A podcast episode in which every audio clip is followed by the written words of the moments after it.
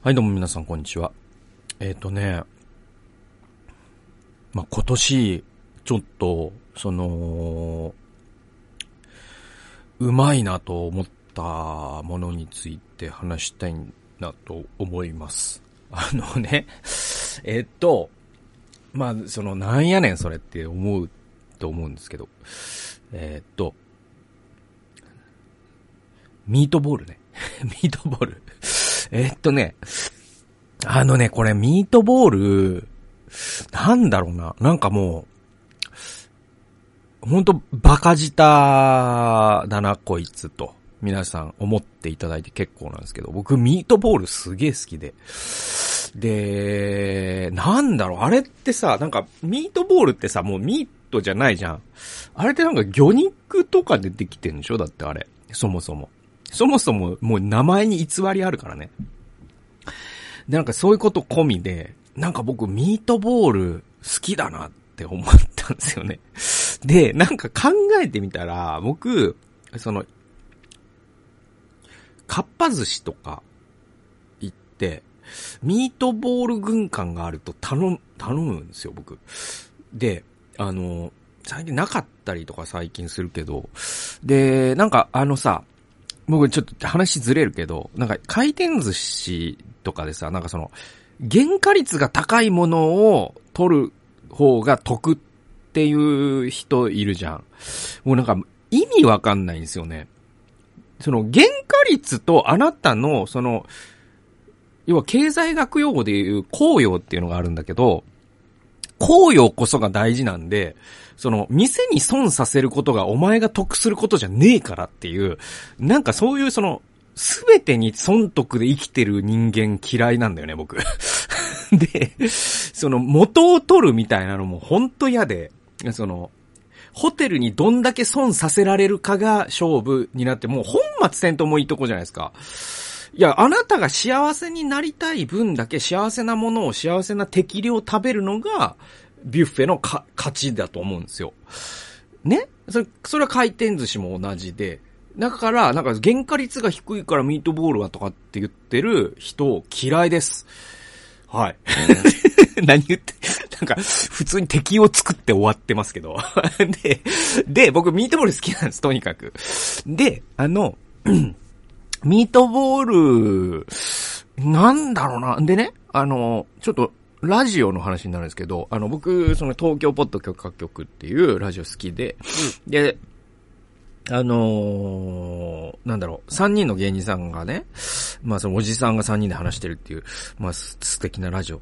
で、プチカシマさんっていう芸人は時事ネタに強い、プロレスとかにも強い、えー、サンキュー達夫さんっていう芸人は、えー、落語とか、アニメとか、すごい教養があって、で、辞書を書くのにも関わってる、日本語の専門家でもあるね、大学でも教えてる。で、えー、マキタスポーツさんは音楽家でもあり、で、そして、また飯っていうかその料理もすごく上手で、なんかこう、ご飯に一過言ある人なんですよ。で、ご飯番組とかもラジオでしてたりとかしてて。で、僕はなんか牧田さんの食に関する、なんていうかな、その、知見を非常に僕は尊敬してて、リスペクトなんですよ。牧田リスペクトなんですよ。で、その牧田さんの名言で言うと、実力スープっていうのがあって、なんかその町中華とかに行った時にね、あのー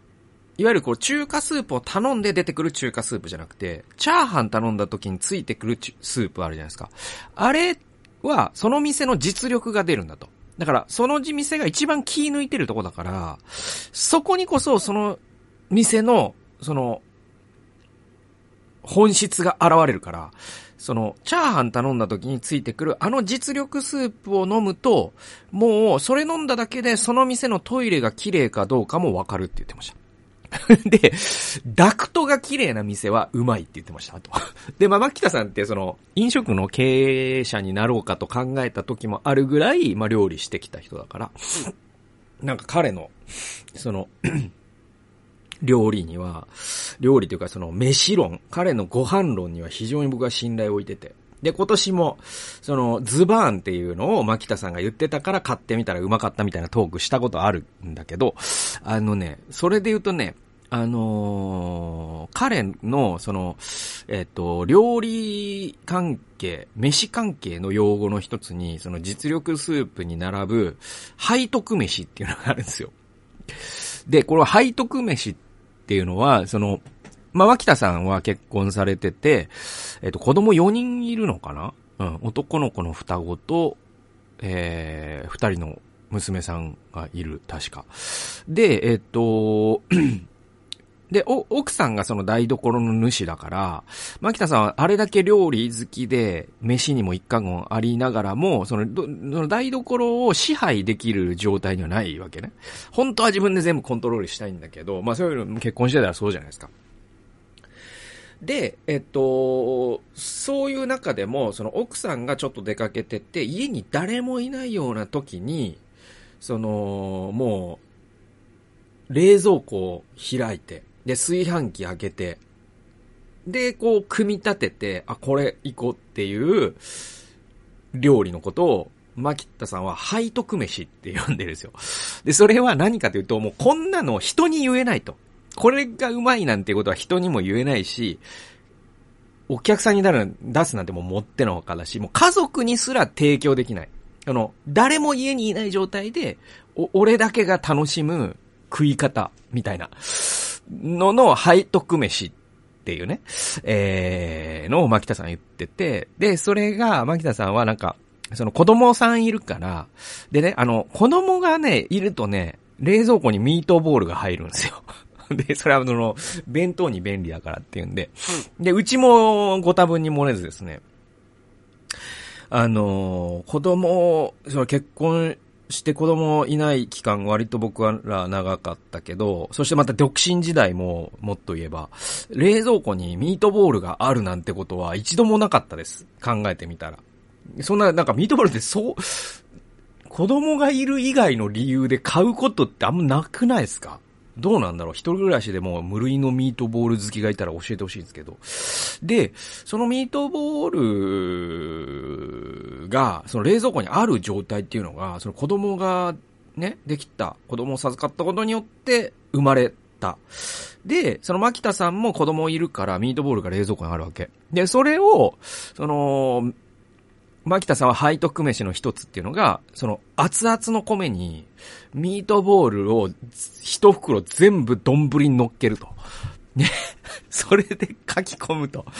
でも、と、ちょっと調子いい時には、その、卵をいっちゃってくださいと。まあ、そんな、でもそんなのってもう料理ですらないから、なんかこう、ちょっと下品って言ったらあれだけど、なんていうのかな、もう、その、大学生とか、その、金のない劇団員とかが、その、誰にも見られてないからできるやつっていうか、そういうのって、なんか背徳感があるじゃないですか。だけど、うまいみたいな。で、それ聞いた時に、あ、そうだよな、ミートボールそうだ、うまいんだわ、って思って、あの、僕、今年何回か、その、ミートボール飯やりましたからね。家で。その、子供の弁当の残りとかを使って、飯の上に乗っけて。で、やっぱうまいね、ミートボール。で、なんかこう、僕、本当に、あのその、生い立ちが、僕の場合ちょっと悲しくて、悲しくてっていうのもあれだけど、なんかその、要は、その、うちの母親はですね、その、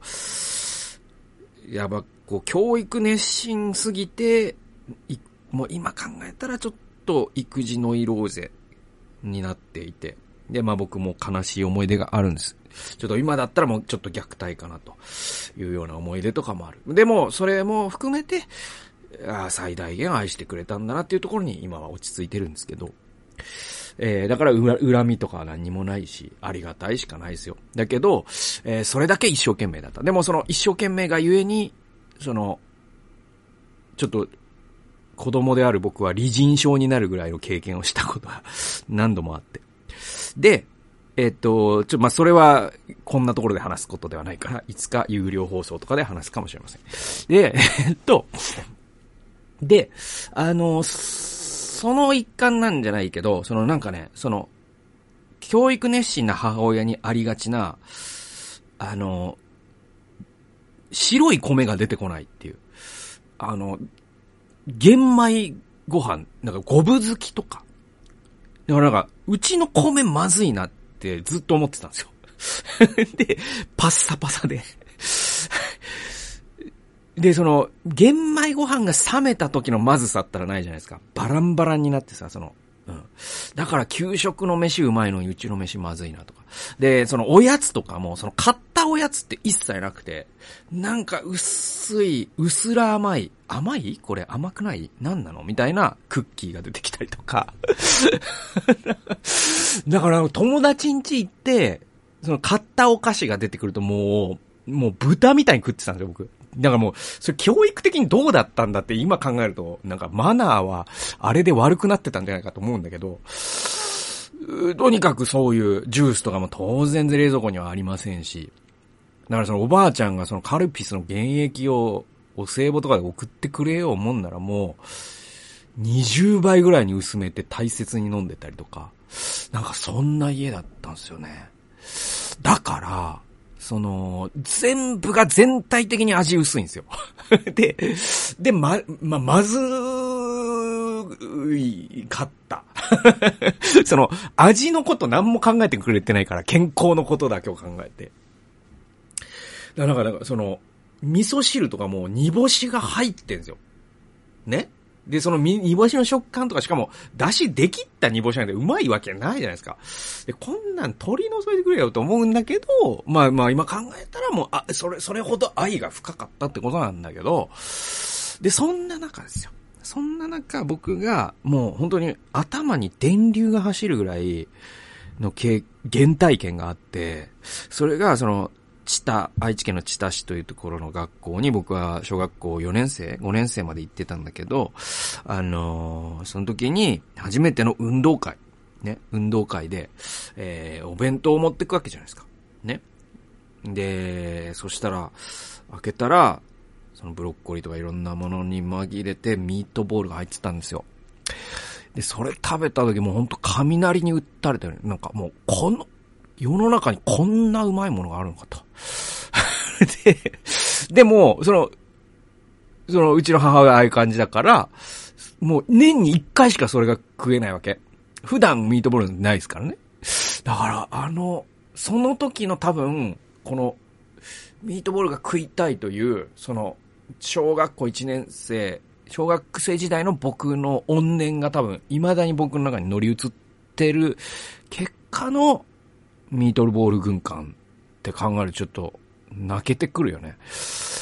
っていう、ちょっと悲しい話です。で、で、ちょっと食べ物の話ついでって言ったらあれだけど、もう一個ちょっと皆さんに紹介したい食べ物がございまして、それが、これもラジオつながり。ごめんなさいね。うんと、なんだけど、えー、っと、これはね、あの、伊集院さんの深夜ラジオ僕もうヘビーリスナーで、で、毎週、一番楽しみに聞いてんだけど、えー、年末スペシャルみたいな感じで、その、こ今年のベストバイ、伊集院さんの今年のベストバイをランキングで30位から発表、2週間にわたって発表してくれつつの、その、リスナーからも今年のベストバイ募集しますみたいな。ので、伊集院さんはそれの中で複数票あったものとか、これいいかもって思ったもの、実際自分で買って食ったりとか、買って使ったりとかして、ラジオで紹介してくれてて。で、その流れで、食い物が出てきたんですよ。で、それが、あのね、まあ、一個は、あの、トマトバジルソースっていう OK ストアに売ってる、もうめちゃくちゃうまくてよかった。しかも、600cc、もうなんか、700cc ぐらいもう入ってるのが260円とかめちゃくちゃ安くて、うまくてびっくりした。で、もう一個が、この、ちょっと今、ちょ、用意して買ったんですよ、つい。それがね、ズイムっていうね、ちょっと YouTube の方しか動画、画像見れなくて申し訳ないんだけど、このね、ズイムっていうですね、これね、えっと、天野屋っていう、あの、歌舞伎揚げを作ってるメーカーらしいんですけど、の、その、こ、高級バージョンというか、その、あ、これのエビ味。ね、ズイムっていうせんべいなんですけど、でこれが、ちょっとその、リスナーの、その、ベストバイで紹介されてたから、箱で買ったんだけど、箱で買ってよかったわって言ってた、伊集院さんが。それぐらいうまいと。で、もうラジオでさ、食うわけよ、その、作家の河野くんが。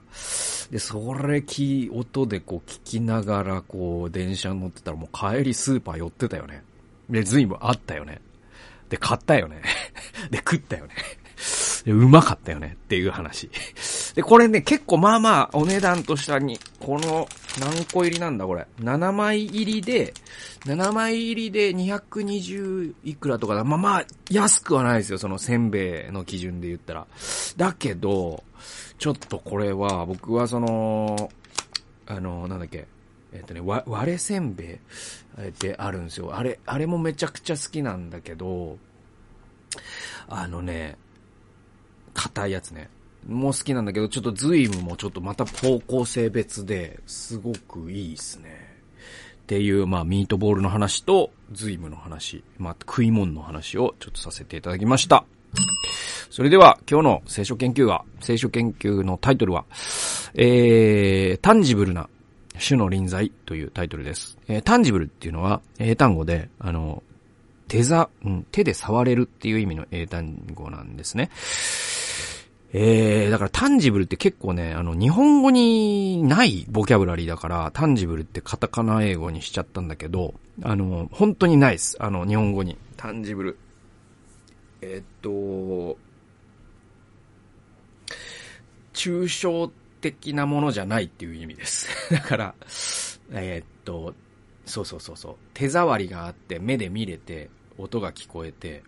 要はもう、物としてそこにあるもの、みたいな、手で触れるほどそこに確かにあるもの、みたいなニュアンスの英単語がタンジブルって言うんですけど、で、タンジブルな種の臨在っていうのがタイトルです。えー、第二歴代史5章14節祭司たちはその雲のために立って使えることができなかった種の栄光が神の宮に満ちたからであると。で、この章はイスラエルの歴史のクライマックスのえー、歴史的なクライマックスの一つ大きな節目と言ってよい。えー、市内で与えられた契約の箱がダビデの意志によってエルサレムに戻された。それが本当にあるべき位置、つまり神殿の内部に運び入れられた。っていう箇所ですよね。で、第一節の、えー、工事が完了したっていう風に、書かれてるんですけど、その完了したっていう、えー、日本語に本、第一、一節、この章の一節の工事が完了したの完了したと訳されてるヘブル語。これがシャーレームなんですって。で、それはシャロームの語源でもあるそうです。解説書によると。で、シャロームの語源っていうのは皆さんもご存知の通り、ソロモンの名前のルーツでもあるんですよ。だからこれすごいですよね。えー、で、ジョン・ウォルトンっていう、えー、人が、創世記一章の再発見という、えー、素晴らしい書物を書いてますけれども、えー、この創世記一章の再発見によれば、この創世記一章のあの創造の物語って神殿完成の書として読むことができるって書いてるんですよ。だから、あの、あれっていうのは、要は、ヘブルの宇宙論なんだと。そしてヘブルの宇宙論によれば、この全宇宙は神が住まわれる神殿なんだと。そして第7日目に神が安息したっていうのは、その神殿の最も重要な死聖所に神が臨在されたというクライマックスなんだっていうのが、ジョン・ウォルトンの漱石一章の読み方なんですよね。で、そのアナロジーで語るならば、この章は、創世記一章の見よ、それは非常に良かったというくだりと、それに続く安息日。これ、シャーロームじゃないですか。同じ言葉ですよね。のところに相当するってことになりますよね。で、えー、箱が安置され、されて、歌い手たちが主を賛美したとき、主の宮に雲が満ちた。この雲は出エジプト記で、幕屋にあった強い臨在、そして主の臨在を表す雲の柱の再現である。で、これ確かシャッカイナみたいな言葉なんですよね。ヘブル語でね。で、えー、この、えー、神の臨在ゆえに祭司たちが奉仕を続けられなかったという記述は印象的だ。つまり、神の栄光に満ちた臨在は雲として知覚され、それはタンジブルなほどにリアルであり、人の活動を中断させるほどの何かを持っていたというのがここからわかる。つまりもう、主の臨在がもう質量を伴ってっていうかね、それほどの臨在だったんだと。